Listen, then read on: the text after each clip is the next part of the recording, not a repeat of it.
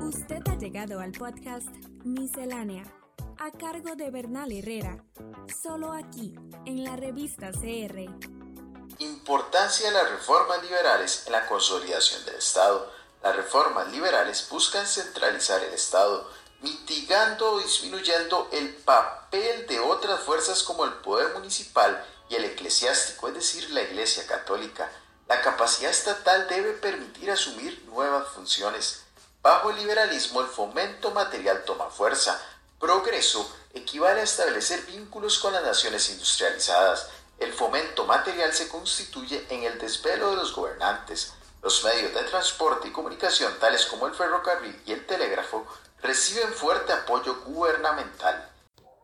El modelo agroexportador liberal, iniciado el último cuarto del siglo XIX, marcó con fuerza el rumbo histórico de Costa Rica. Antes, hechos como el traslado de la capital de Cartago a San José, la introducción y ampliación del cultivo del café y la guerra contra los filibusteros evidencian que en el medio siglo transcurrido desde la independencia se habían emprendido procesos cruciales que cambiaron la fisonomía heredada del periodo colonial. Pero no será sino con la llegada al poder de la facción liberal de la élite cafetalera que desde el aún incipiente Estado Nacional se impulse de forma sostenida y sistemática un modelo de desarrollo. El proyecto liberal requería darle más fuerza y estabilidad al Estado para modernizar la sociedad costarricense, pero paradójicamente su inicio puede fecharse en 1870, cuando un militar, Tomás Guardia, sube al poder tras un golpe de Estado. Más que un liberado convencido, él fue un gobernante pragmático, pero cuando muere en 1882, el país, regido por la Constitución de 1871, disponía de un Estado con mayor músculo. Así, cuando la facción más liberal de la élite cafetalera llega al gobierno con Próspero Fernández, otro militar, ya existían las condiciones mínimas requeridas para ejecutar el notable programa de reformas que modernizará la sociedad vallecentralina. Amparado en el crecimiento económico propiciado por el cultivo y exportación de café, el modelo liberal agroexportador realizó acciones de gran calado. Algunas, como la construcción del ferrocarril al Atlántico, que tras diversos intentos es finalmente inaugurado en 1890, generaron enormes costos.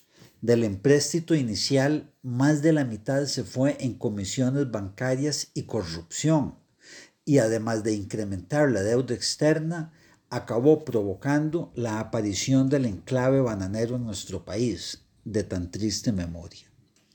Otras reformas liberales, en cambio, lograron la buscada modernización sin incurrir en ese tipo de costos económicos y sociales como la introducción de un nuevo código civil, el divorcio y la secularización de los cementerios, antes controlados por la Iglesia Católica. Pero las reformas liberales que más interesan aquí son las educativas, las cuales produjeron profundos cambios que marcaron favorablemente nuestra historia.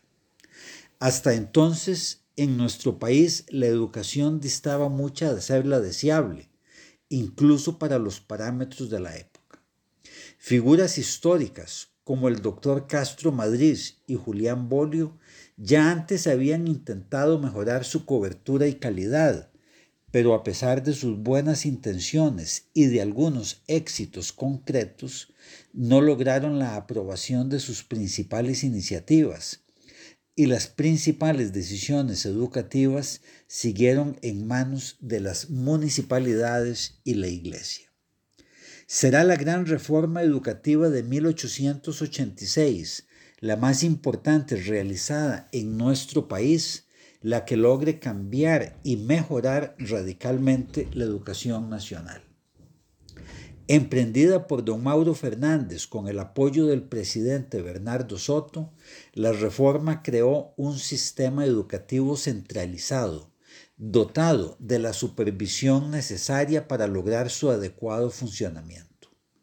Siendo uno de sus objetivos el brindar una educación laica y moderna, se clausuró la Universidad de Santo Tomás, pero manteniendo escuelas relevantes como las de Derecho y Farmacia. Se amplió la cobertura de la primaria y la secundaria, para lo cual se fundan entre 1887 y 1888 el Liceo de Costa Rica, el Instituto de Alajuela y, una medida notable, el Colegio de Señoritas, que tendrá una sección normal para la preparación de maestras. A todas estas instituciones se les dota de excelentes instalaciones y pocos años después en 1896 se inaugura también la Escuela Buenaventura Corrales en el edificio metálico importado de Bélgica para ese propósito. La reforma educativa liberal crea un sistema de educación pública de marcado carácter laico y progresista, que a partir del Valle Central se irá expandiendo al resto del país. La excepción es Limón, donde la población afroamericana crea por su cuenta un sistema educativo propio, tan exitoso que por muchos años Limón fue la provincia con mejores índices de alfabetización. El modelo agroexportador liberal, entonces, no solo consolidó y modernizó el Estado e incrementó la actividad económica, sino que creó un sistema de educación pública y laica que revolucionó la sociedad costarricense. Tanto que más allá de si ello era o no una de sus metas, generó una mayor movilidad social que la existente hasta entonces.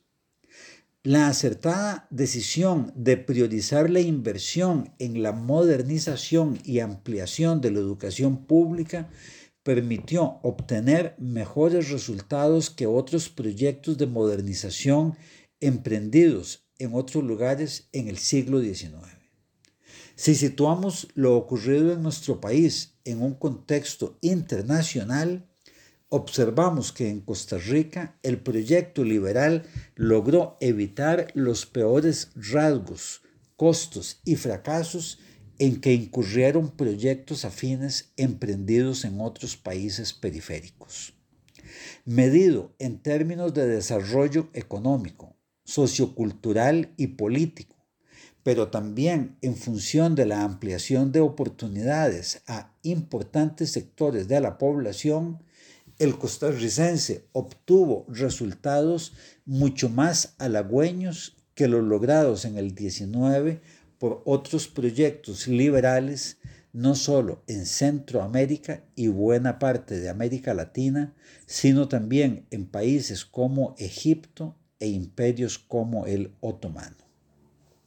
Lo anterior no impidió, claro está, que el modelo liberal costarricense adoleciera de límites y sombras, como su clasismo y su tendencia al autoritarismo y la corrupción.